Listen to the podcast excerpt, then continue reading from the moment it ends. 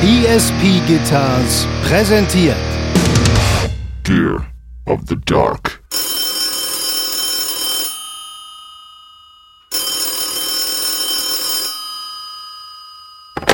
Am Apparat. Ein geiler Ausschlag. Ich habe so einen geilen Ausschlag seit heute Morgen.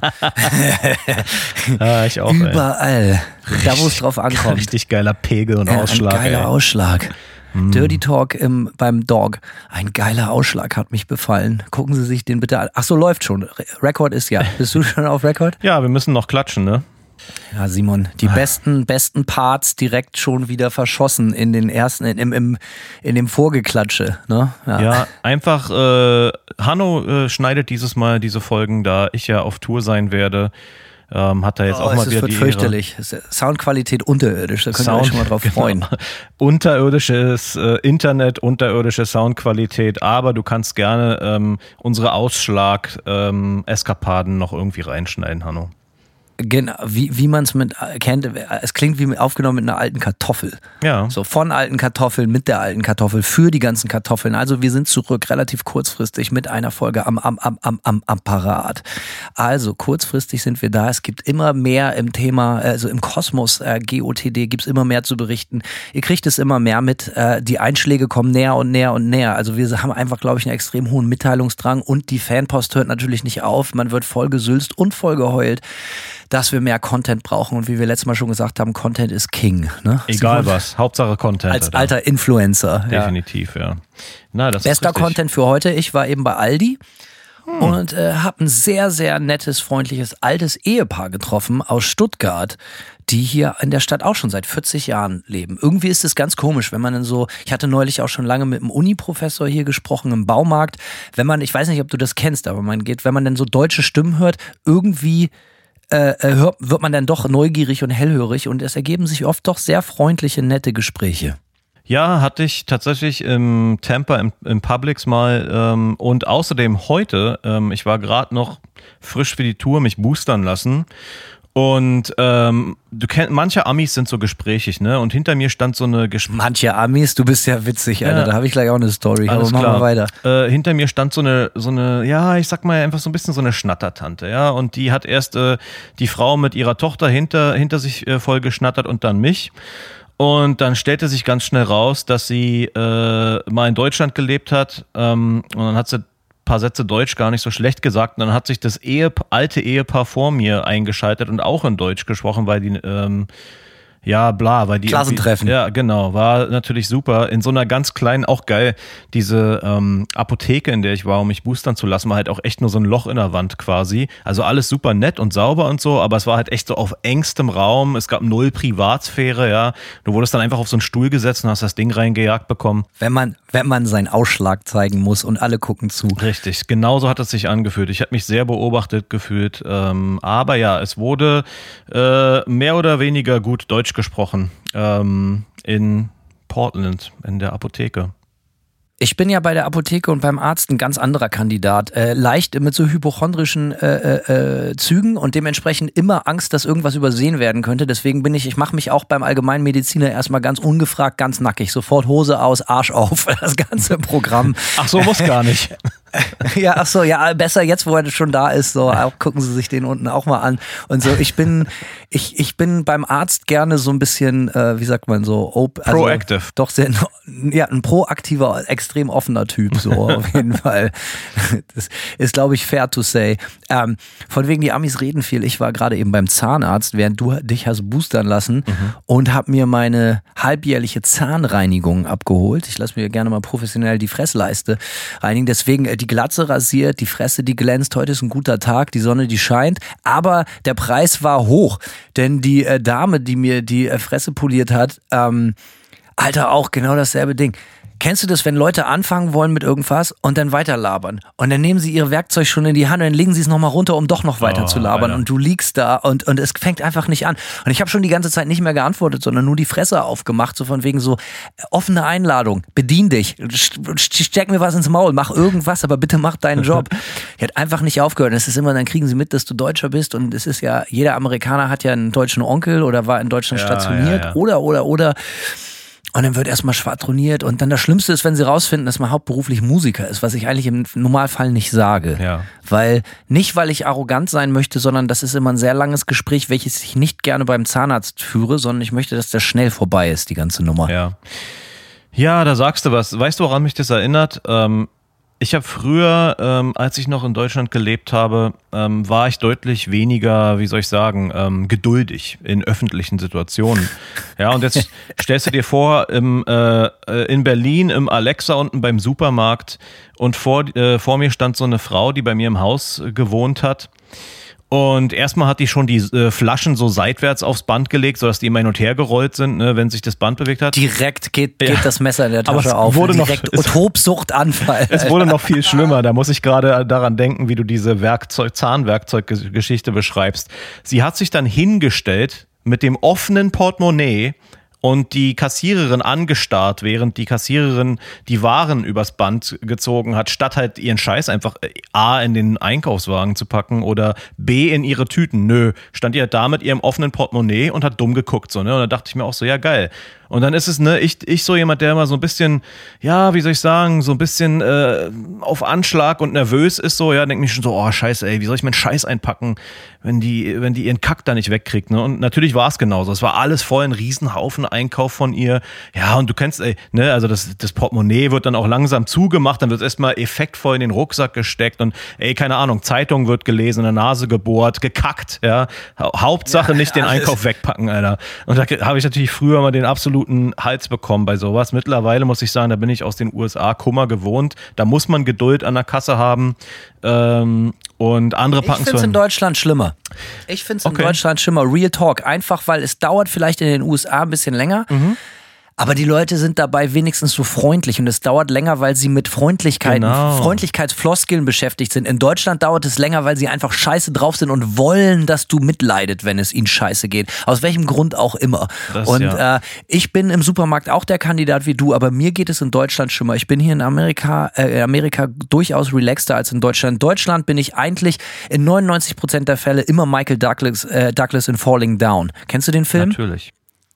Einer der besten Filme aller Zeiten und äh, so bin ich eigentlich im deutschen Supermarkt. Ja, äh, was du sagst, äh, wäre auch meine, wie soll ich sagen, meine Klimax gewesen. Ich bin, seit ich hier in den USA bin, ähm, gewöhnt daran, geduldig sein zu müssen, aber du hast recht, die Leute sind einfach so, ja, so unbekümmert, es, es, es stresst sich halt auch keiner. Ne? In, in Deutschland, du hast immer so diese Stresspegel, du merkst auch, alle anderen haben Scheißlaune, Kassiererin hat Scheißlaune, Angespannt. ja, alle angespannt Oh ja. und in und hier ist es so, die Leute geben halt einfach keinen Fick und äh, starren ins Leere oder in ihre Telefone, selbst wenn die 15 Minuten an der Kasse stehen.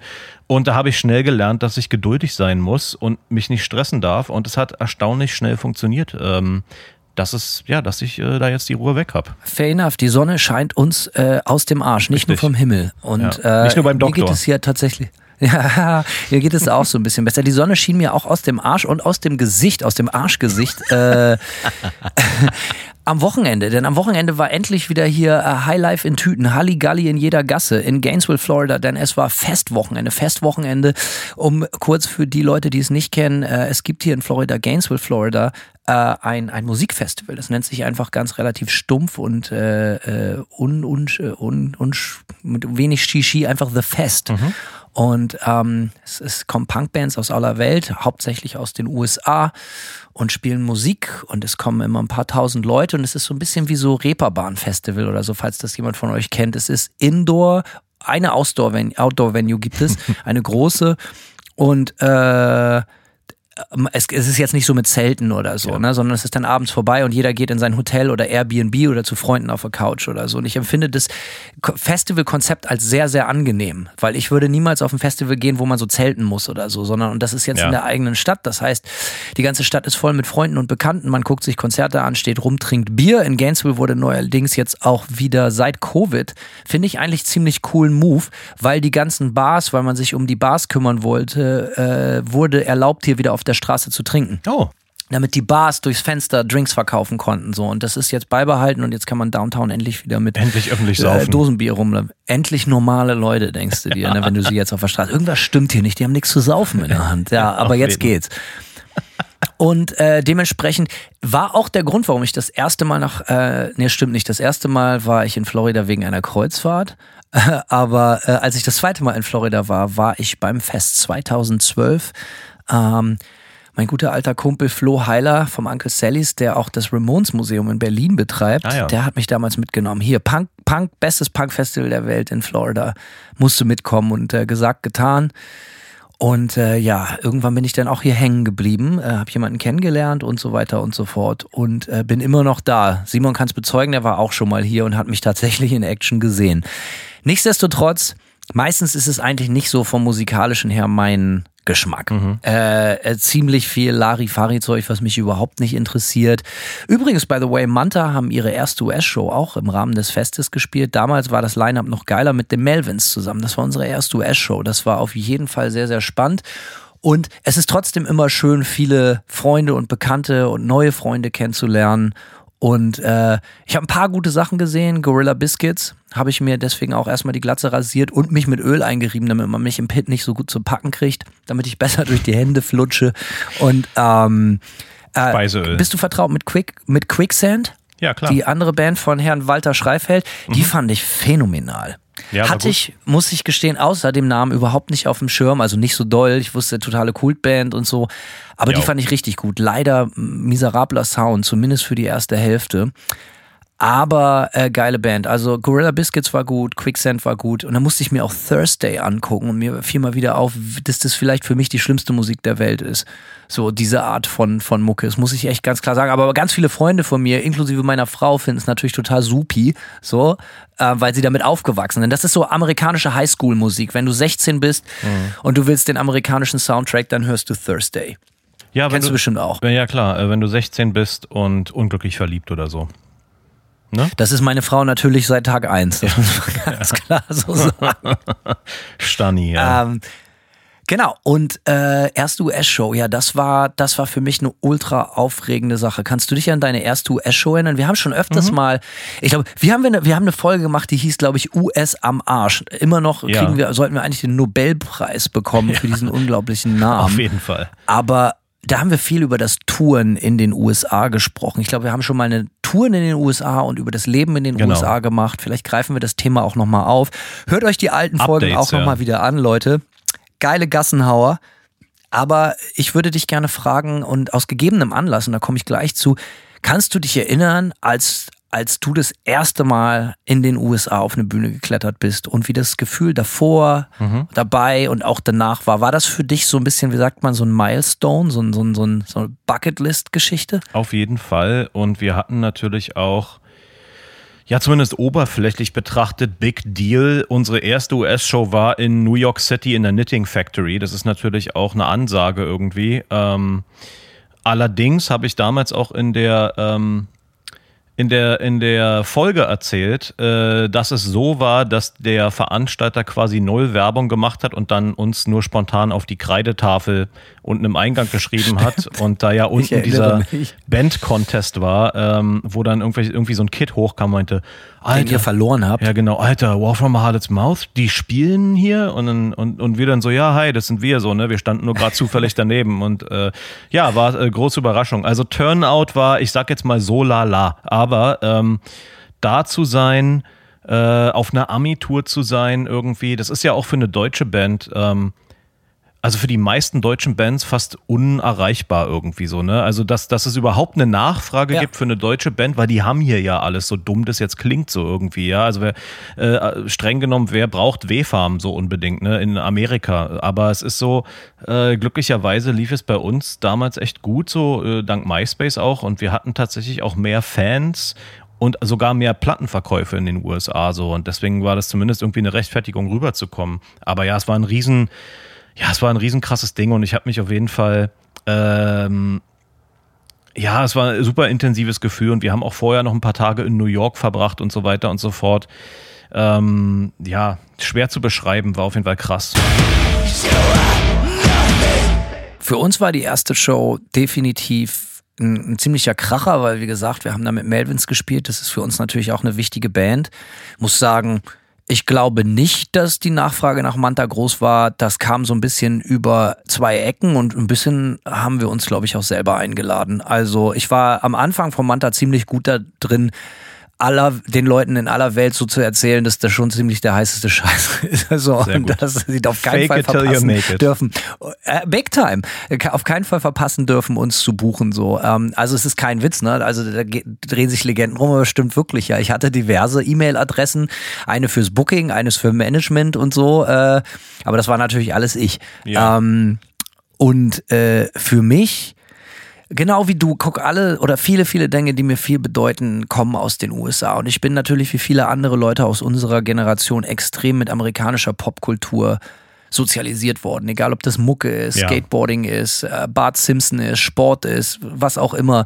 Irgendwie war alles, äh, auch im schlimmsten, äh, auch, egal, ob es ein Rocky-Film ist, so alles war irgendwie immer Amerika super, Amerika gut. Heute und relativ kurz danach wusste man natürlich, das stimmt in keinster Weise, aber trotzdem, ich kann mir, habe mir bis heute die Illusion, die bewusste Illusion von, von, von, von der, vom, vom popkulturellen Capital der Welt immer noch aufrechterhalten. Und ich mag Amerika immer noch dafür. Das kann ich ganz klar so sagen.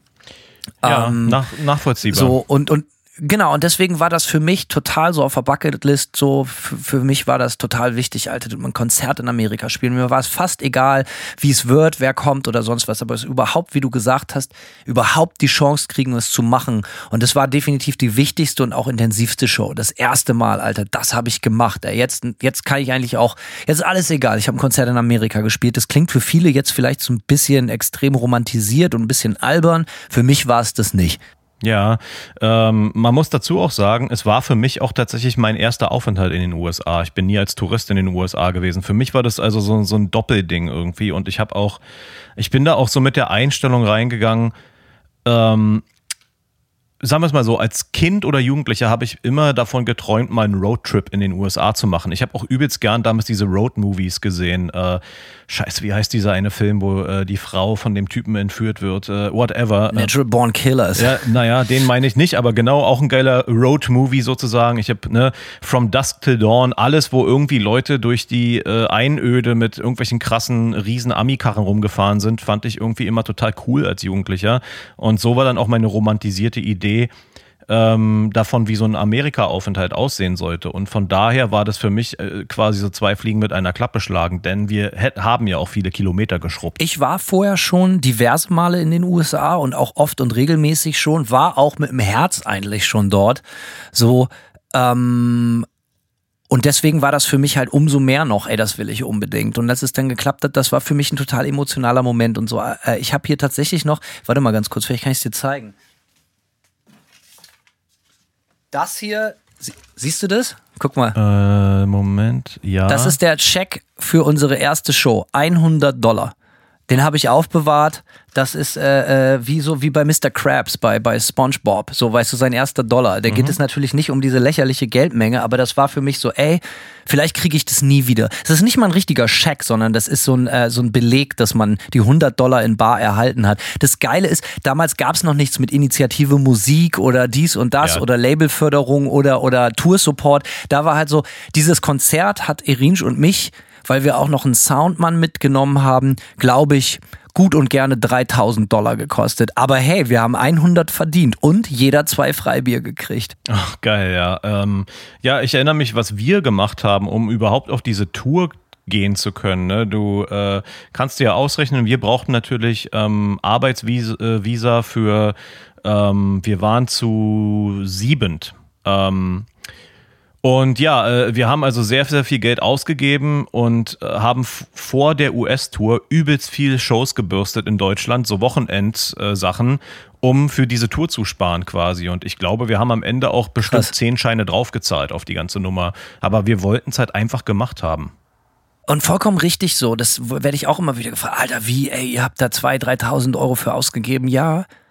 Weil wenn du es nicht machst, dann bist du halt eben nicht da. Und dann würden Simon und ich jetzt hier nicht sitzen und drüber reden, so weißt du. Und mir war es halt einfach wichtig. Ich habe schon so viel beschisseneres Geld in meinem Leben für Schmutz ausgegeben. Ja. Und ich bin mir ganz sicher, dass das natürlich auch den Grundstein gelegt hat, weil es gibt halt einfach Bands, die machen das und es sind sehr, sehr, sehr, sehr wenige und es gibt Bands, die machen das nicht. So, natürlich muss man dazu sagen, okay, es muss so ein gewisses Grundbedürfnis geben oder auch so eine gewisse Nachfrage. Wir hatten damals schon einen Hype in dieser Underground-Heavy-Szene und es gab eine Legitimation, die Band zu buchen. Und das war bei War from a Harlot's Mouth offensichtlich noch viel mehr der Fall. So, äh, wenn jetzt keiner deine Band kennt, dann ist das mhm. wirklich schwierig, weil die Chancen wirklich durchaus realistisch sind, dass du hier original vor Zero Leuten stehst, vor null. Weil du hast es ja gemerkt. War from a Harlot's House kommt über und die schreiben halt mal eben einfach mit Kreide das am Tag der Show hin. Es ist nicht selten, dass sowas auch heute noch passiert.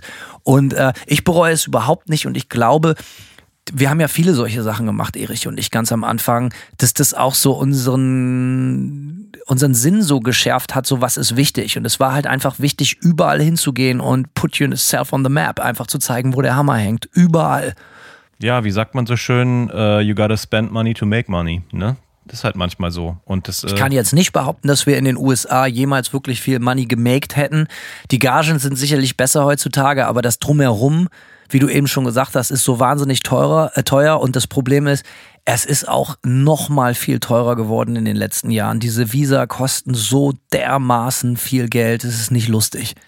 Nee, das also auf jeden ist so Fall. krass. Ich kriege ja im regelmäßig von der Anwaltsagentur, mit der wir im Normalfall zusammenarbeiten, und der Visa-Agentur kriege ich immer so, so E-Mail-Updates. Es ist nicht mehr feierlich.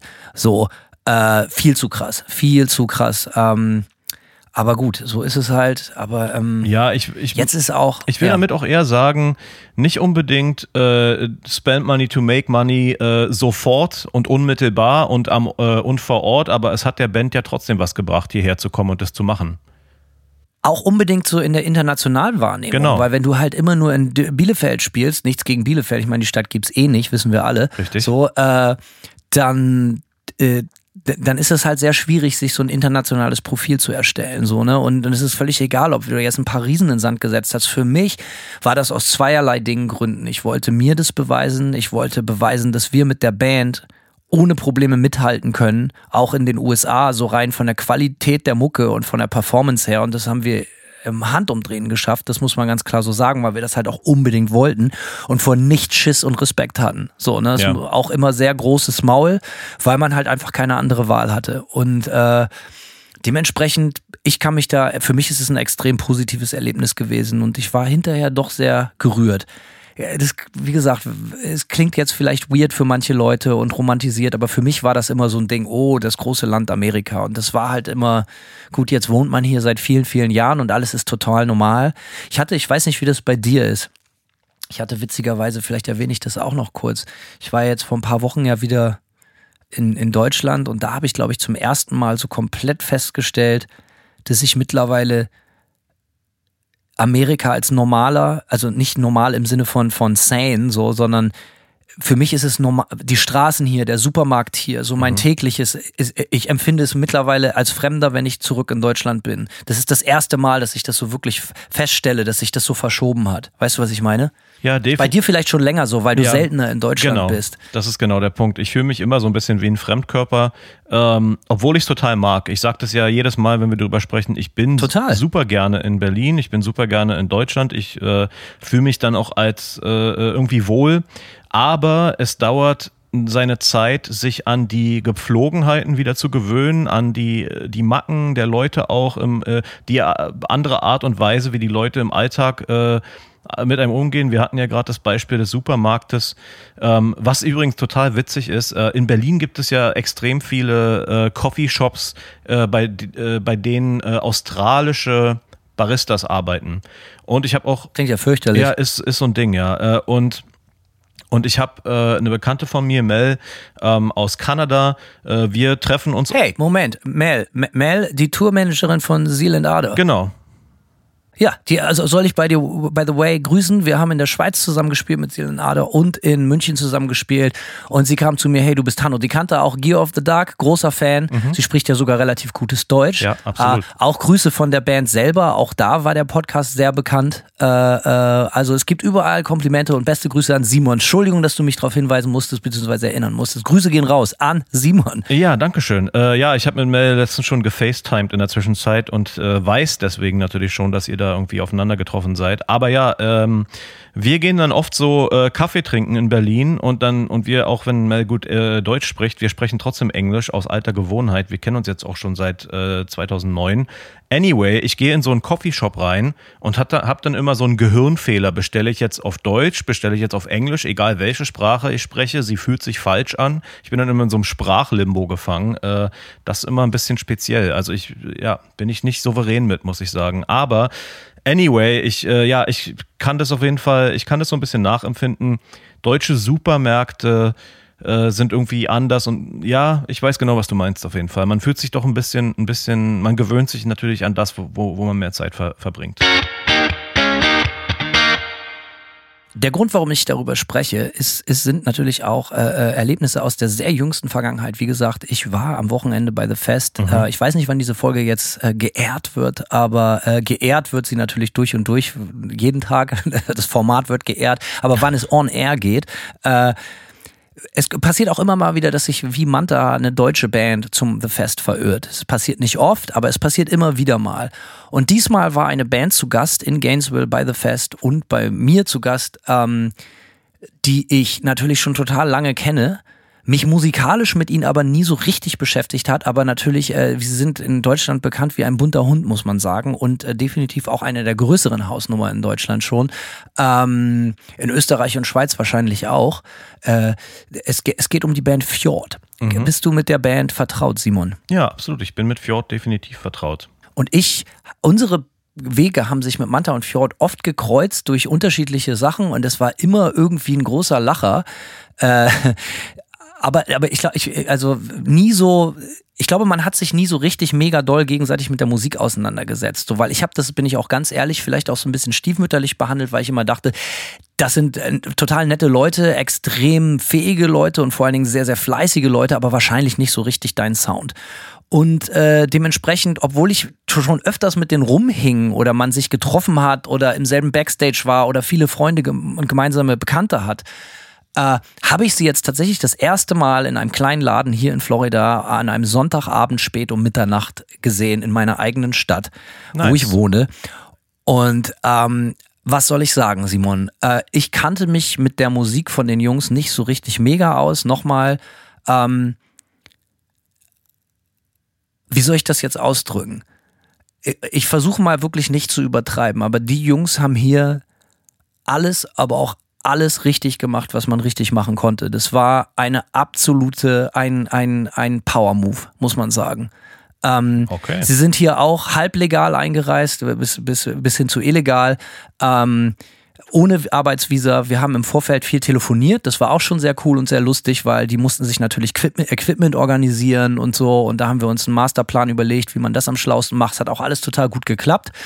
Ähm, und die haben dann halt auch noch mehrere Dates äh, in, in, in Florida gespielt, weil beim Fest sind halt immer ganz viele andere Bands hier in Florida allgemein unterwegs und sind in, waren in Tampa, waren in Orlando und so weiter, so, ne, drumherum.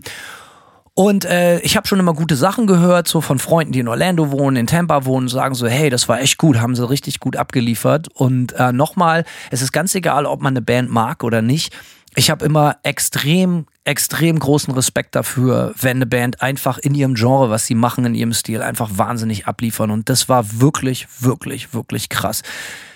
Die sind, die haben eine Sache gemacht, die viele Bands denn nämlich nicht machen, wenn sie das erste Mal hierher kommen.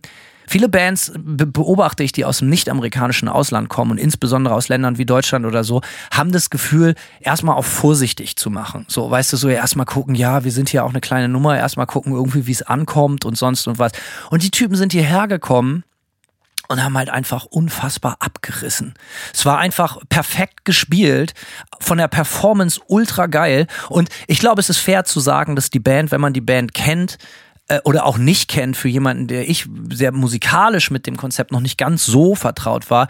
Äh, die, und das meine ich im durchaus positiven Sinne. Die Band neigt auch zur großen Pose. Das ist mir persönlich natürlich nicht ganz unbekannt. Und Alter, die Amis haben den aus der Hand gefressen. Es sind für viele, die es vielleicht, wenn es nicht wissen, deutsche Lyrics, die verstehen kein Wort. Und und das sind ja auch Lyrics, die man auch teilweise versteht. Also es ist jetzt nicht nur Screamo-Gekreische oder so, sondern und das war Also echt, es, die haben den wirklich aus der Hand gefressen. Und wir reden von einem Festival, was gefühlt schon Mittwoch, Donnerstag losging. Und wir reden vom letzten Act am Sonntagabend um Mitternacht. So, da kamen noch zwei Bands hinterher. So in der ganzen Stadt. Alles andere war schon vorbei. Und äh, es war knallvoll.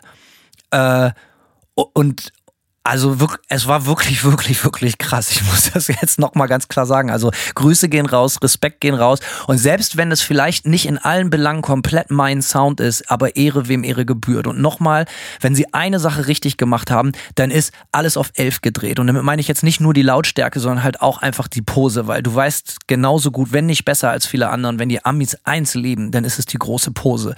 Und dann diese deutschen Texte und dann mit, wie die auch auf der Bühne abgehen und so weißt du, und der Typ guckt und singt den Leuten auf Deutsch ins Gesicht und die hängen dem an den Lippen. Und äh, es war so ganz offensichtlich, dass es völlig egal ist, es, in welcher Sprache das passiert. Es gibt keine Sprachbarriere, sondern es jeder versteht, worum es geht. Und das war wirklich sehr emotional und hat mich extrem beeindruckt. Also, äh, und ich kenne dich nun gut genug, Simon, also auch du hättest äh, ordentlich gestaunt. Und ich glaube, warum mich das auch so begeistert hat und warum mich das so flash und ich will jetzt gar nicht klingen wie so ein alter Hase, aber Irin und ich haben das genauso gemacht. Es war ganz klar, als wir, wir haben das überall auf der Welt so gemacht, aber auch in Amerika ganz, ganz besonders. In dem Moment, wo der Vorhang fällt, leg immer noch einen drauf und mach immer doppelt so heftig wie sonst so. Und das lieben die Amis halt einfach. Gib ihm in Tüten. Ohne Ende. Ja, nice. Das hört sich doch sehr gut an. Ähm, ich, ja, was du beschreibst, ich kenne das. Solche, solche Konzerterfahrungen sind dann auch immer, das sind so Momente, wo man sich als Musiker auch sagt, so, boah, jetzt hätte ich aber auch Bock zu zocken. Ne? Äh, du sagst es, weißt du, ich mach das nie. Jetzt, wirklich, muss ich fairlich sagen. Aber ich bin nach, ich stand oben am Mischpult bei, bei Till, so, der die gemischt hat. Äh, Grüße gehen raus und ähm, ich habe nach der Hälfte gesagt, so Alter, der Pit ist mir nicht heftig genug, weil die Leute haben alle abgehängt, so haben alle gebankt und so und haben gestarrt. Aber ich meine, irgendjemand muss das jetzt anzünden. Und dann bin ich in den Pit gegangen so und hab den Pit angezündet und die letzten äh, die nächsten nice. 20 Minuten war auch richtig Randale, Alter, wirklich ohne Scheiß. Also es ging wirklich richtig wild los. Äh, Hanno der Pitboss. Aber es war geil, es war so wirklich positiv so. Es war jetzt nicht irgendwie ein großes Gepose, weder auf der Bühne, vor der Bühne im Sinne von so Mackertum, sondern es war halt einfach richtig ehrliche Emotion. Äh, es hat mir extrem gut gefallen und ähm, ja, Ehre wem Ehre gebührt, muss man sagen. Hut ab. Es hat mir so gut gefallen.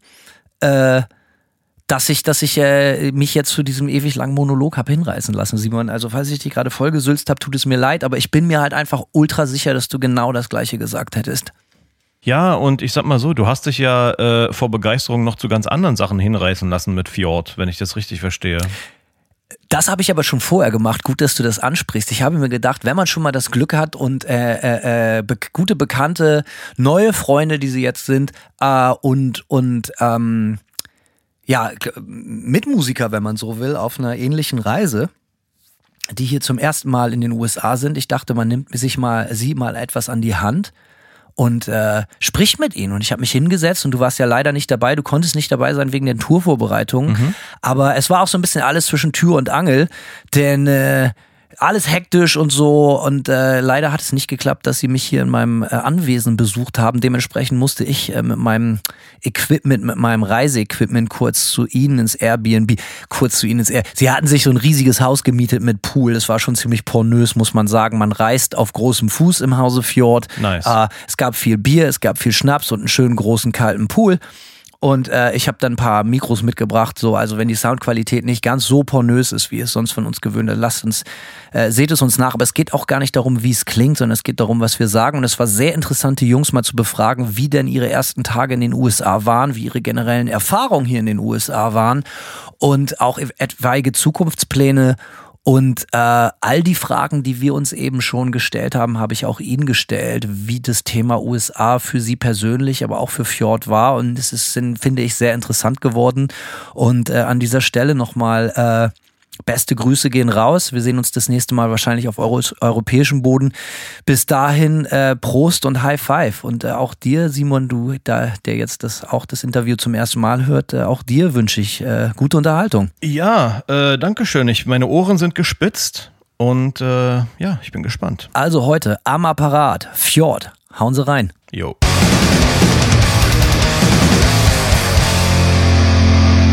So, One, Two, Check, 1, 2, 3, der Klassiker. So, ja, hm. Ich klinge kling ganz gut.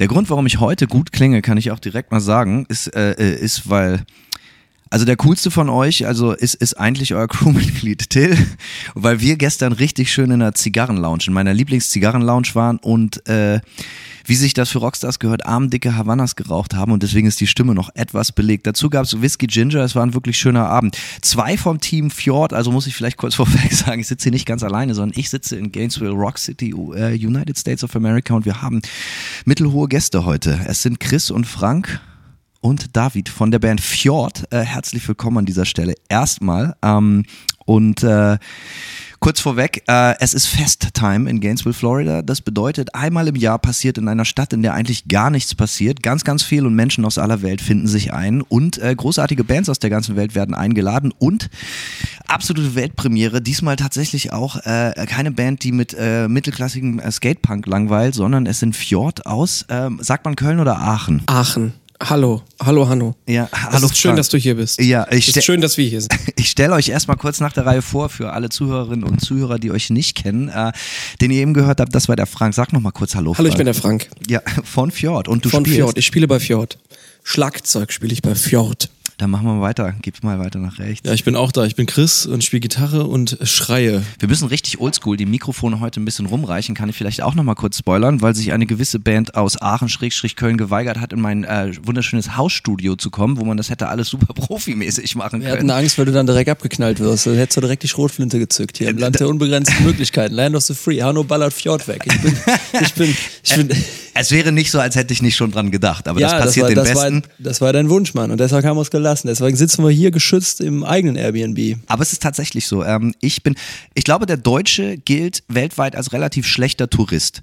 Was ich aber am Deutschen noch viel schlimmer finde, ist, dass der Deutsche sich immer irgendwie äh, äh, seines Schatzes beraubt fühlt, wenn andere Deutsche auch in seinen Lieblingsurlaub äh, kommen. Und deswegen regen sich viele Leute auch immer auf, wenn sie irgendwo im Ausland, wo sie sich total exotisch vorkommen, so wie ich jetzt andere Deutsche treffen. Bei mir ist das übrigens nicht so der Fall, sondern ich freue mich immer, Leute aus der alten Heimat zu treffen. Und so freue ich mich natürlich auch total mit euch hier zu sitzen. Also jetzt mal äh, die Jokes aside, sondern ähm, ich bin ja gerne hier, ich lebe hier jetzt ja auch schon seit neun Jahren, aber irgendwie freue ich mich doch immer, immer, wenn Leute aus der alten Heimat herkommen, mich entweder besuchen oder hierher kommen, um Musik zu machen oder so.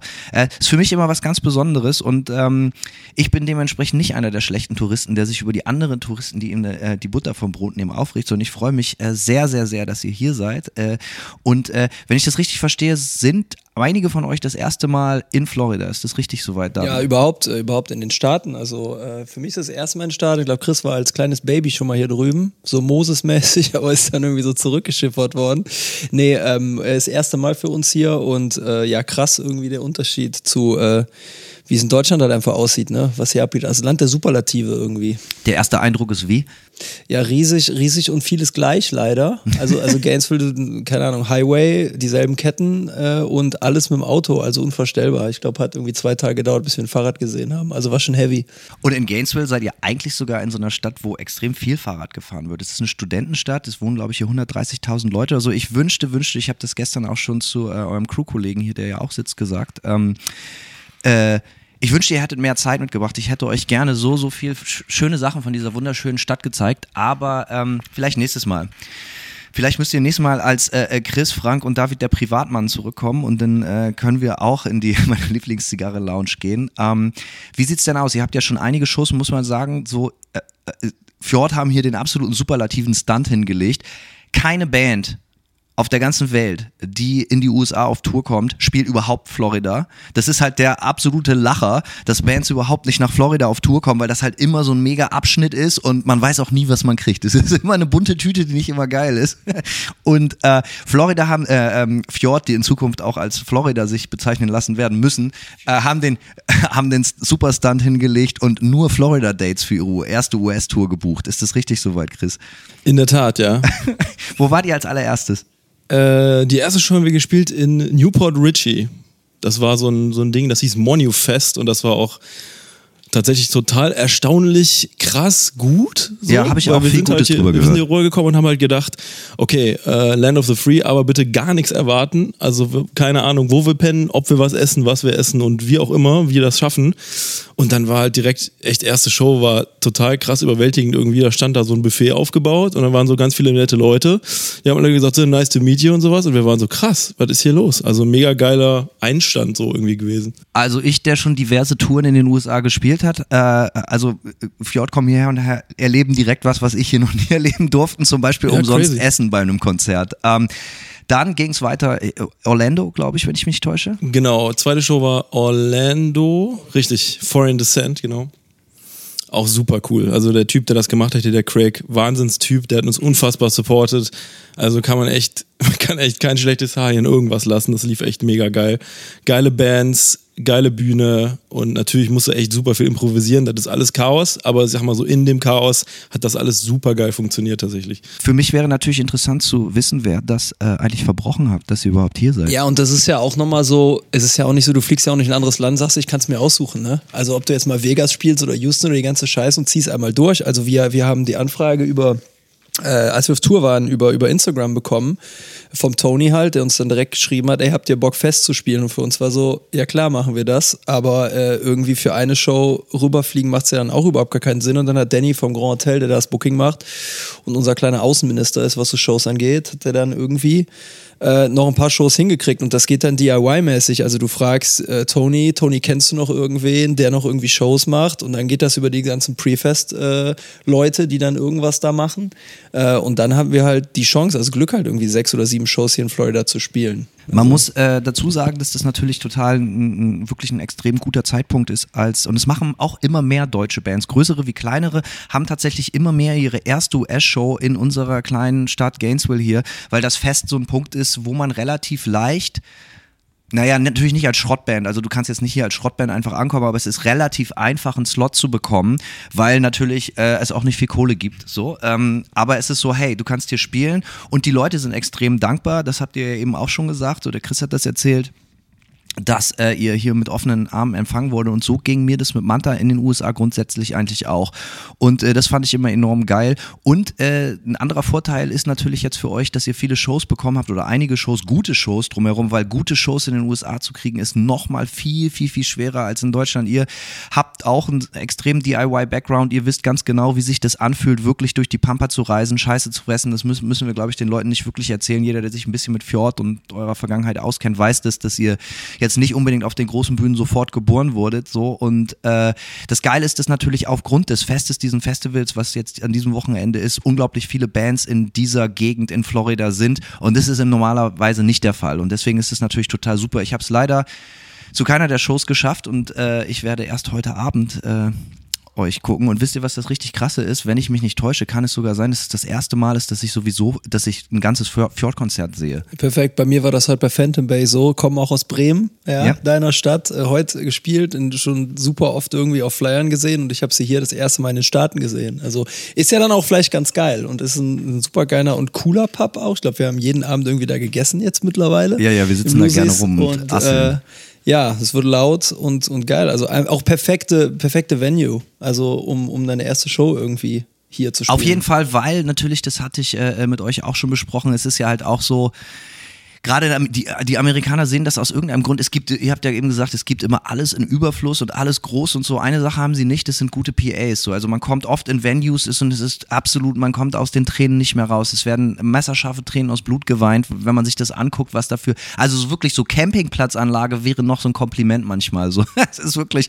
Und ihr habt Glück gehabt, dass ihr auf jeden Fall eine Venue gekriegt äh, habt, wo es eine richtige PA gibt. Ähm, und äh, weil es gibt auch im Laufe des Fests, man muss das vielleicht für die Zuhörerinnen und Zuhörer nochmal kurz erklären, das Fest ist so ein bisschen, wie es immer mehr gibt in Deutschland, wie zum Beispiel das Reeperbahn-Festival in den USA ist das ziemlicher Standard. So Festivals, wo man so hinkommt und dann da campt und so, ist hier nicht sonderlich angesagt, so, sondern die Amis sind immer so sehr no strings attached. Das heißt, du kannst ankommen, kannst hier auch gerne hinkommen, kannst dir Bands angucken, aber wir werden uns jetzt nicht weiter um dich kümmern, so von wegen, wo kann ich parken, wo kann ich pennen oder so, ne? Und äh, dementsprechend ist es die ganze Stadt ist auf quasi und in jeder Venue quasi, egal ob das ein Restaurant ist oder ein professioneller Live-Club, die eine Band beherbergen kann, beziehungsweise wo eine Band spielen kann, finden auch Shows statt. Und manche, ich weiß nicht, ob ihr das schon gesehen habt, aber manche der Läden ist halt auch echt, also schon, das sind dann halt so Proberaum-Shows. Das kann auch total geil sein, so wenn die Stimmung stimmt, aber ich habe hier halt auch im Laufe des Festes auch schon Bands gesehen, wo man das Gefühl hat, so ey, die spielen jetzt in irgendeinem Taco-Laden und da stehen dann halt nur so ein paar Combo-Verstärker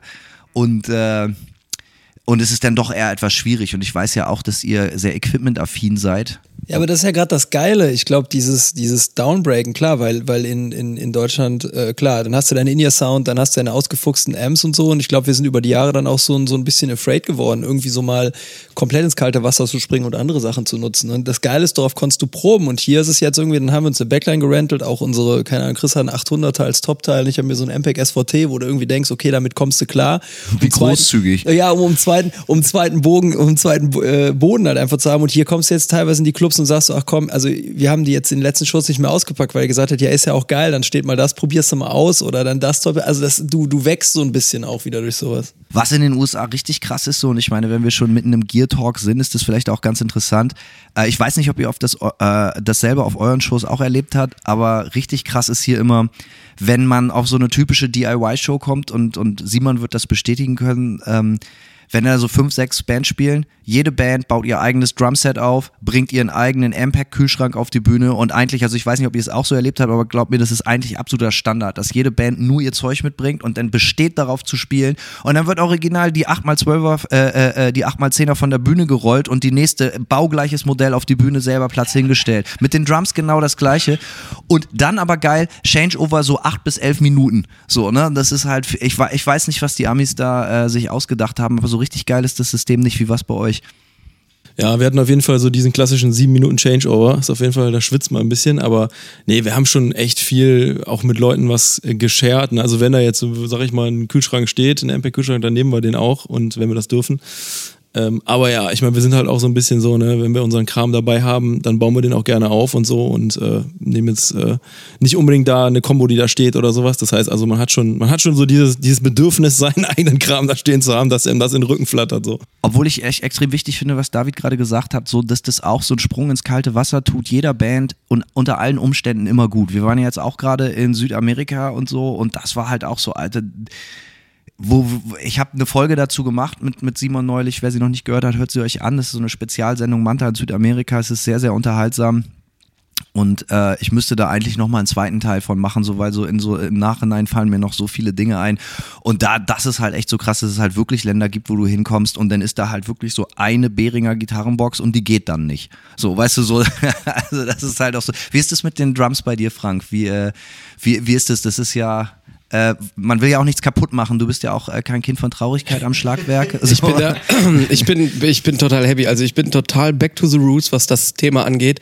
Also bei mir ist wieder 212 und, und, und, und kleine Clubs und Drumset-Sharing. Also ich reise mit einer Snare, einer Fußmaschine und Becken und ein paar Sticks. Und, Immerhin, äh, ja. Ja, dann habe ich noch einen Stimmschlüssel dabei und das war's. Also, und das ist einfach geil. Also, es ist jedes Mal eine Überraschungskiste, aber jeder Club hatte bisher genau das da, was ich brauchte, bis auf einmal. Aber da habe ich mir tatsächlich vom Yannick von Phantom Bay was leihen können, fehlte ein Beckenständer und ein Hocker, sonst hätte ich im Stehen spielen dürfen. Aber auch das hätte irgendwie geklappt. Geil. Und äh, genau. Also man, man, man, man merkt euch direkt an, so was weiß ich jetzt irgendwie zehn Tage Florida im Rücken. Also ihr habt äh, eine abgebrühte Prof, ein, ein, ein, ein, eine Profihaftigkeit, die natürlich seinesgleichen sucht. So, ne? Also die nächste, also ernst gemeinte Frage, ist es äh, für euch eine Option, wiederzukommen, noch mehr US-Dates zu spielen, wenn sich das anbietet?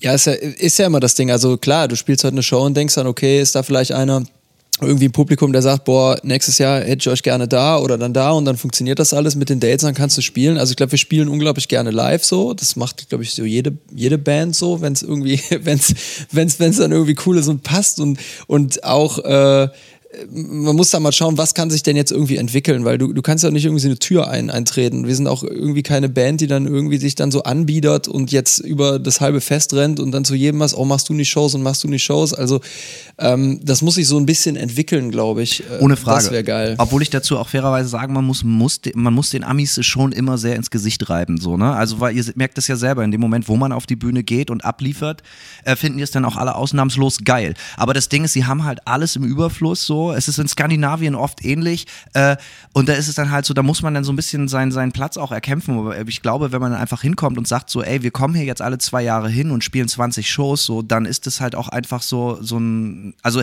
es ist schon durchaus möglich, sich so, so, so einen Haushaltsnamen hier zu machen, aber du musst es den Leuten halt wirklich ins Gesicht reiben. Und für mich mit Manta war immer so, ey, ich habe mir nach jeder US-Tour gedacht, so, ey, ich bin acht Jahre älter, das ist so wahnsinnig anstrengend und für mich ist es so, also es muss schon sehr viel passieren, dass ich mich hier wieder den Bus setze und sage, ich reiße hier jetzt wieder so eine Ochsentour runter. Bin ich auch ganz ehrlich und die Leute, wenn ich mich zu solchen Statements hinreißen lasse, denken die auch Leute, ja, guck mal, der ist ja verwöhnt oder sonst was. Äh, mag sein, aber man will sich als Band, und das werdet ihr sicherlich unterschreiben können, man muss mit seinen Kräften haushalten können und man kann sich nicht für so Liebhaberprojekte komplett aufreiben, wenn man in anderen Märkten, Vorsicht, Business Talk funktionieren muss. Ja, es ist so ein bisschen, also ich meine, wir, wir sind ja schon, schon super privilegiert. Also ich eben, oder heute Morgen, gestern, noch mit den Phantom Bay Jungs gequatscht und bei denen, also damit die Dimensionen mal klar werden äh, für die ZuschauerInnen in Deutschland. Also das ist halt heavy, die spielen heute ihre letzte Show, dann saufen die sich gleich noch tierisch einen rein beim Fest. Morgen müssen die 20 Stunden fahren, um ihren Bus wegzubringen. Und wenn die den Bus weggebracht haben, geht's dann wieder zum Flughafen, dann Anschlussflug und irgendwann sind sie dann in Bremen oder wie in Deutschland. Ne? Wir sind ja solche Wichser, wir haben uns so einen Direktflug von, von Orlando wieder zurückgebucht für 2,50 Dollar. Nach Frankfurt mehr. nehme ich an, wa? Ja, genau, so, so direkt einmal durch, äh, weil wir halt schon wissen, ey, nach der Tour, wenn wir irgendwie extrem im Arsch sein, fahren danach in die Schweiz rüber und dann hatten wir jetzt keinen, keinen Bock, da nochmal so einen Hassel zu machen. Aber wenn du hier nochmal die Dimension, wenn du hier einen Bus wegbringst, dann bringst du ihn halt nicht zu Avis oder so irgendwo in deiner fucking Stadt, sondern dann fährst du halt 20 Stunden, um einen Bus wegzubringen. So. Wir hatten das auch schon. Tour hört auf in Denver, Colorado. Wo muss der Bus hin? Seattle. So, da äh, ist die Stimmung natürlich super. Ja, und das vor allen Dingen nach einer Tour, da hast ja dann, du bist ja nur fertig und willst irgendwie nur weg, aber das haben wir. Und ich habe bei, weil du eben nochmal die Sache der, der Amis und wie, die haben alles im Überfluss. Ich glaube, nach der ersten Show, die wir gespielt haben, äh, kam eine Frau zu mir und das ist halt hängen geblieben, wenn du mich fragst, was ist in den Staaten hängen geblieben. Ähm, da ist eine Frau zu mir gekommen und hat mir dann mich, mir, mir sehr tief in die Augen geguckt und hat mir gesagt, thanks for something new. Also das, das war irgendwie so ein Punkt, wo ich dann gedacht habe, okay, äh, das, das ist geil. Irgendwie nicht so sagen, wie, sondern einfach, ey, cool, dass ihr was Neues nach hier gebracht habt. Und ich glaube, das ist so mein Resümee aus der, wenn irgendwie ein paar Leute gedacht haben, okay, das ist mal so was Neues, was ich gehört habe, dann ist das geil. Definitiv ein großes Kompliment, weil, Ja. also egal, ob man jetzt eure Band mag oder nicht, äh, also für den amerikanischen Markt ist das natürlich, also muss man ja auch so benennen, nicht zuletzt wegen der deutschen Sprache halt auch was komplett Neues. Und das habe ich in Amerika gelernt, dass die Leute dem eigentlich extrem aufgeschlossen sind. So, ne? Dass man selber als Deutscher davon ausgeht, dass so, dass das immer alles so äh, speak English or die, das mag halt auch auf so einem touristischen Level auch so sein. Aber wenn ich zum Beispiel Freunde oder Freundinnen frage, so, ey, worüber geht hier gerade der englische Song oder sonst was, das ist nicht, dass jeder dann sofort beantworten kann, ja, darum geht das, sondern für die ist die Stimme am Ende des Tages auch ein Instrument. So. Und äh, dementsprechend glaube ich, dass das eigentlich viel besser hier funktionieren könnte, als manche Leute auch glauben. So, und ich will jetzt nicht irgendwie ein elendes Rammstein-Beispiel bringen, da hat das gar nichts mit der deutschen Sprache zu tun, sondern das ist halt einfach so unique vom Sound, dass es ein Trademark ist. Aber ich, insbesondere äh, glaube ich, dass es, wenn es um härtere Mucke geht, eigentlich die Sprache weltweit überhaupt keine Barriere ist. So. Und ich glaube, das habt ihr wahrscheinlich ähnlich erlebt jetzt. Ja? Total. Also es, es war nicht einmal Thema irgendwie, dass wir jetzt hier so irgendwie von wegen so, ich verstehe kein Wort oder so, was macht ihr da, sondern die Leute waren echt einfach, haben genauso reagiert, als wenn er jetzt äh, eine amerikanische Punkrock-Band spielen würde. So, ne? Also die Leute haben echt zugehört, die standen da, als würden sie es verstehen, so quasi. Also da merkst du auch nochmal so ein bisschen, da merkt im Kopf nochmal selber so ein bisschen, was die Essenz eigentlich dieser Band ist. Also aber richtig so tausend Jahre den Kopf irgendwie in Deutschland, so dass man irgendwie den perfekte Nuance im EQ hat und sowas und irgendwie, dass das alles so mega wichtig ist und die Technik muss stehen und 10.000 Amps und sowas, aber dann merkst du hier nochmal so nach fünf, sechs Shows irgendwie, wo alles kaputt geht, die Gitarre zerbricht, äh, der Strom ausfällt, du kriegst einen Stromschlag über das Mikrofon, Klassiker, ist natürlich immer der Fall. Ähm, dann äh, merkst du erstmal so, wenn danach halt die Leute zu dir kommen und halt sowas sagen, ähm, dass es halt im Kern darauf ankommt, so was du als, als Band irgendwie rüberbringst. Also das vergisst man ja so ein bisschen, man denkt, man muss jetzt hier so perfekt irgendwie spielen, jede Note bestimmen, solche, solche Sachen macht man sich dann vielleicht im Kopf ein bisschen zu viel. Und das war jetzt echt nochmal so ein Breaker, wo man merkt, so ey, es ist halt irgendwie auch die Person in der Band. Es ist so irgendwie die, das Feeling, was man vom Inhalt her rüberbringt, egal ob das jetzt Deutsch ist, so wenn ich dich anschreie, du verstehst wahrscheinlich, dass ich irgendwie wütend bin und dass ich irgendwas auf dem Herzen hab. So. Ja, ja. Also Das sind alles so Dinge, die lernt man nochmal so ein bisschen neu, fand ich jetzt hier. War ganz geil. Ich finde, das macht total Sinn. War das, also hm, ohne das jetzt überromantisieren zu wollen, es ist halt eine Sache für eine deutsche Band, irgendwie Eurodates zu spielen, mal in, in, in den Ostblock, mal äh, äh, Österreich, Schweiz, was weiß ich, auf dem Festival nach Holland oder nach Skandinavien oder so.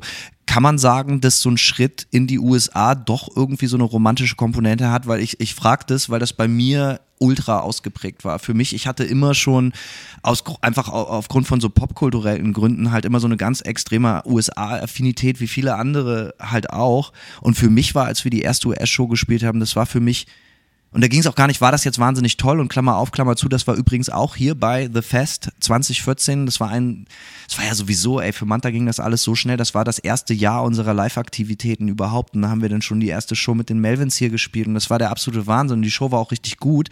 Aber viel wichtiger war für mich so, ey, Alter, jetzt kannst du eigentlich Alter, für mich war das eine wirklich große Sache. Ich habe jetzt ein Konzert in Amerika gespielt. So. Also vielleicht bin ich da halt auch einfach so, keine Ahnung, klingt vielleicht ein bisschen albern, aber für mich war das eine große Sache irgendwie. Ja, man hat natürlich schon irgendwie solche vorgefertigten Bilder von, von USA und sowas, aber ich glaube, der Punkt bei uns ist halt so ein bisschen, es ist super besonders, aber auch einfach deswegen, weil ich glaube, privat würde ich nie hier hinkommen. Also sprich, ähm, das würde sich einfach irgendwie nie ergeben und es ist halt irgendwie das weiteste weg von wo wir jemals waren und sowas. Ähm, und es ist halt schon, auch wenn es natürlich irgendwie alles so westlich ist und so, schon nochmal eine andere Kultur und andere Dinge. Du siehst ein bisschen was anderes und so. Deswegen hat das schon, ist das schon, ich würde sagen, eine der krassesten Sachen, die wir bisher gemacht haben, so auf jeden Fall. Ähm, aber ja, einfach weil es halt auch, ne, du fliegst ja weit hierhin auch.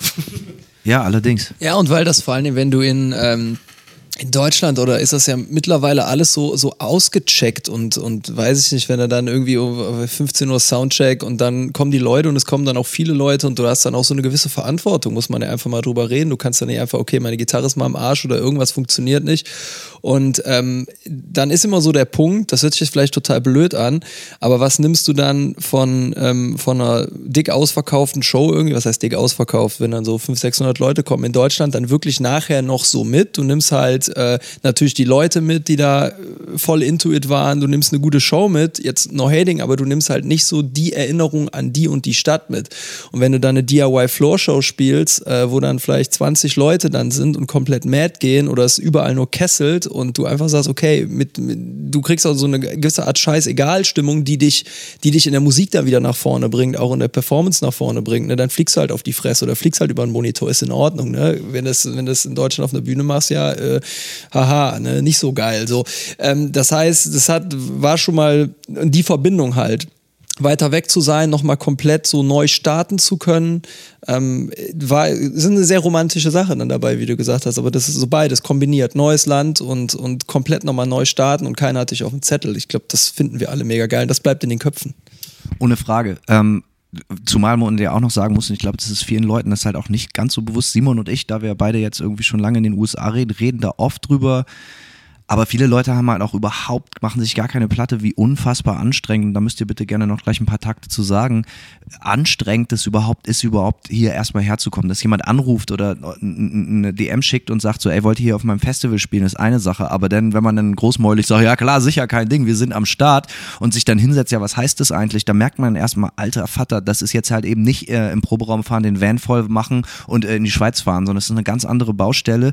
Und äh, ohne jetzt zu heftig irgendwie ins Detail gehen zu wollen, so es gibt natürlich enorme behördliche Auflagen und die sind äh, leider an drakonische Strafen gekoppelt, wenn man sich da nicht dran hält und so ist es alles sehr nervös und ätzend und äh, David und ich, wir haben vor im Vorfeld auch telefoniert so ähm, wo es darum geht, ey, wie machen wir das am schlausten und sonst was. Und vielleicht war das für mich damals auch so vom Gefühl her so eine große Sache, weil wir sind auch bei der ersten Show ohne Visa hierher gekommen und, und es ist eigentlich so, ey, die Wahrheit ist so, du brauchst, wenn du hier auch nur eine Show spielst, in dem Moment, wo du sagst, das ist ein Konzert und da können theoretisch Leute kommen und es ist egal, ob das Konzert Eintritt kostet oder nicht, aber ich stelle mich auf eine äh, Bühne und erzähle hier nur einen Witz. In dem Moment bist du hier schon Artist und wenn du das ohne Künstlervisum machst und du wirst am Flughafen rausgefischt, weil deine Mission auffliegt, dass du hierher kommst und deine Kunst präsentiert, nicht mal verkaufen willst, weil, let's face it, jeder, ich kenne keinen, der nicht bei den ersten US-Shows immer apokalyptisch draufgezahlt hat. So, ne? Ähm, das ist wahnsinnig teuer. Und wir reden hier jetzt nicht nur von den Flügen, sondern Equipment Rental. Äh, man muss irgendwo pennen und so weiter, weil es ist überhaupt nicht normal, dass es was zu essen gibt, dass es einen Pennplatz gibt und so weiter.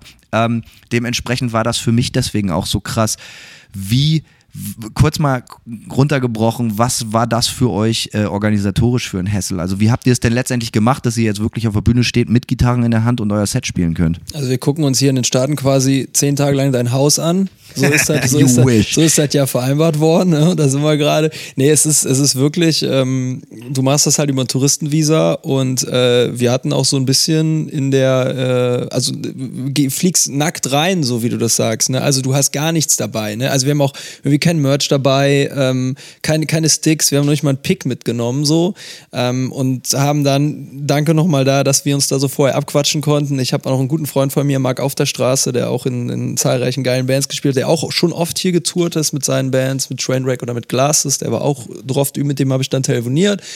Ähm, der war aber vor, vor 2012 oder 2013 hier, wo es dann wahrscheinlich nochmal so ein Stück weit verschärft wurde. Und wir sind halt einfach nackt rübergeflogen, hatten auch, äh, unser Label hat uns gebeten, nacheinander, also sehr getrennt voneinander durch diese, wie nennt man es, Immigration oder was dann da ist, genau, durchzugehen. Das hat dann minder gut geklappt. Ich hatte mich ein bisschen absetzen können. Der Rest ist dann zu viert durchgegangen und die erste Frage vom Officer war, you look like a rock band. Und dann äh, hatte Chris natürlich auch schon gut die Hosen voll, hat es dann irgendwie gebridged bekommen.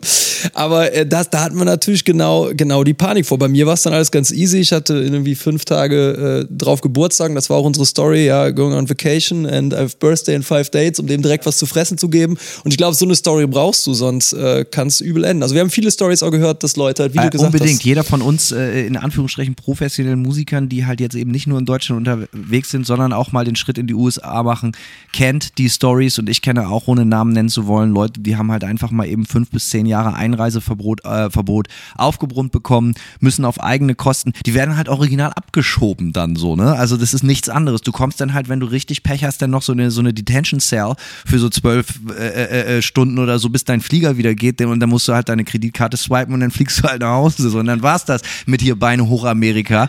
So, äh, also ist schon eine krasse Nummer und äh, aber ey, das ist halt auch einfach so ein abgefucktes System. Diese diese Künstlervisa sind mittlerweile so dermaßen teuer und die Anwaltskosten und so. Ey, es ist eigentlich wirklich nur zu empfehlen, wenn wirklich irgendwie eine Chance besteht, dass du zumindest plus minus null wieder oder das wieder einspielen kannst. Das ist auf jeden Fall ein starkes Stück, aber auf jeden Fall schön zu hören, dass Chris das fast vergeigt hätte.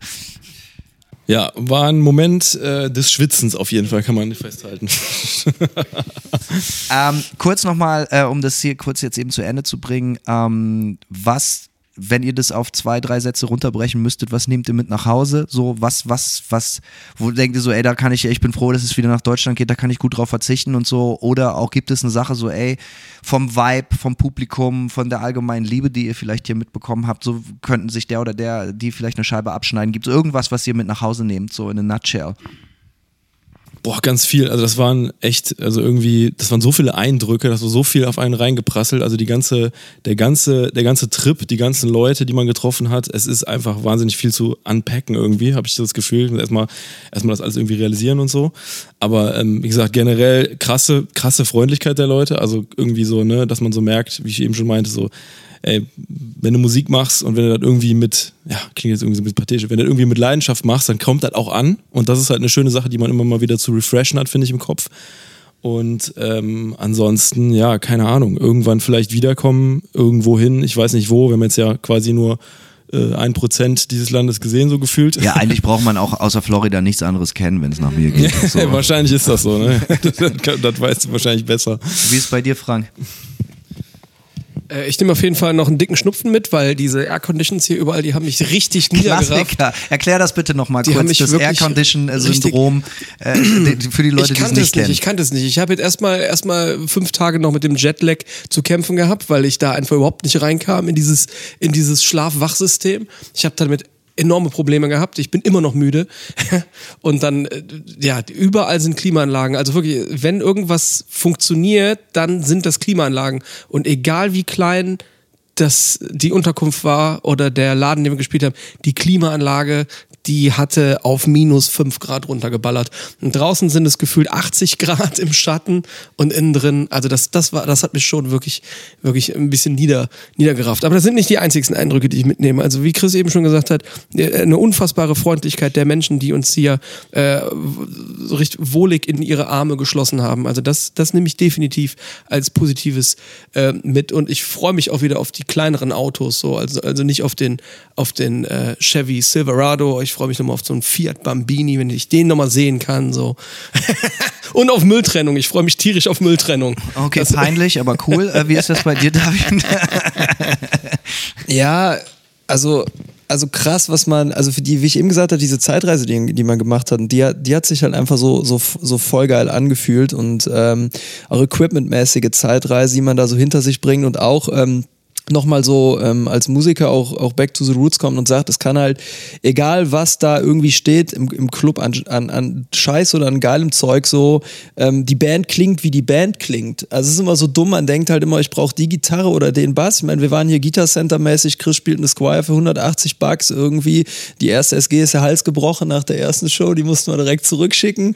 Außer die, die, durch. die war so. Nee, da hast du an dem Hals, du hast den so Hals, gekommen. du hast den Hals wirklich nach unten gedrückt und das war ein Halbton tiefer und dann hast du nach oben gezogen. Oh, wow. so halt, also es war banal. Aber und bei, bei mir am Bass ganz genauso, Frank auf irgendwelchen Mühlen spielen, aber irgendwie ist dann, klingt doch dann die Band, wie sie klingt. Und das hat man auch bei ganz vielen Ami-Bands hier gesehen, die auch jeden Abend anderen Stuff spielen und irgendwie funktioniert es. Also man muss sich da dann mal irgendwann mal sagen, okay, es muss, du musst nicht immer so in Hotelzimmerbetten da was auf der Bühne haben und es muss nicht immer alles so passen, sondern die Leute nehmen halt die Energy von der Show mit. Und wenn du aufhörst, ähm, die Energy auf der Bühne zu bringen, weil du nur hörst, oh, fiebt es oder drückt es sowas, dann hast du halt verloren. Und ich glaube, das war, äh, das war nochmal so ein Moment, das einfach mitzunehmen, dass es gar nicht so auf Sonically Sachen irgendwie ankommt, auf, auf der Bühne oder auf einer Show, sondern eher willst du das oder willst du das nicht, was da gerade passiert. Und ich habe mitgenommen, dass wir halt einfach so Schleimerei-Boys, dass wir, dass wir eine, eine Band sind, wo das irgendwo jeder da Bock drauf hat und das zündet. Das wäre auch total scheiße, wenn du irgendwie unterwegs wärst, jemand, nee, ich will das nicht, muss alles geil klingen und so. Sondern wir sind so, ey, lassen die Staaten fahren, es wird alles scheiße, wir werden scheiße fressen, aber wir werden eine geile Zeit haben und das hatten wir und das nehme ich mit. Und es war in keinster Weise scheiße. Und das ist das eigentlich das Schönste. Und ich finde, was du gesagt hast, extrem wichtig. Auch wir jetzt nach diesem Südamerika-Trip war so, ich glaube, wir waren locker 25 bis 30 Prozent besser bei den Shows danach. Und ich glaube, ihr werdet jetzt bei den nächsten Shows, die in der Schweiz anstehen, glaube ich, äh, und ihr habt ja auch noch ein busy Jahr, es geht auf Tour, äh, auch noch im, im, im, im, Winter noch, jetzt im Januar. Im Januar, gibt's Dates, Januar, ne? Februar, ja. Ganz genau. Ähm, äh, 24. Ich glaube, dass, also wenn es euch wie uns ergeht, nehmt ihr da einen richtigen Schub mit nochmal, was auch die Live-Performance anbetrifft. So insgesamt, ich freue mich extrem, dass ihr da wart. Neue Freundschaften wurden geschlossen, neue Leute kennengelernt. Äh, ich bin extrem froh, euch alle kennengelernt zu haben. Es wäre sonst vielleicht ohne auch in der Art und Weise nicht passiert, auch wenn über mich angeblich im Team Fjord äh, Legenden kursieren, die wir ein anderes Mal besprechen. Ja, die hast du geschrieben, die hast du geschrieben, die habe ich nicht geschrieben. besprechen werden. Äh, ich glaube, ihr habt euch extrem viele Freunde hier gemacht und äh, ich freue mich sehr, dass ihr da wart, sowohl persönlich als auch äh, für die anderen Leute, die eure Konzerte sehen dürften. Und ich hoffe auf ein nächstes Mal privat wie als auch als Band und äh, auf bald, liebe Freunde. Vielen Dank, vielen Dank. Danke. They serve one master. That is destruction.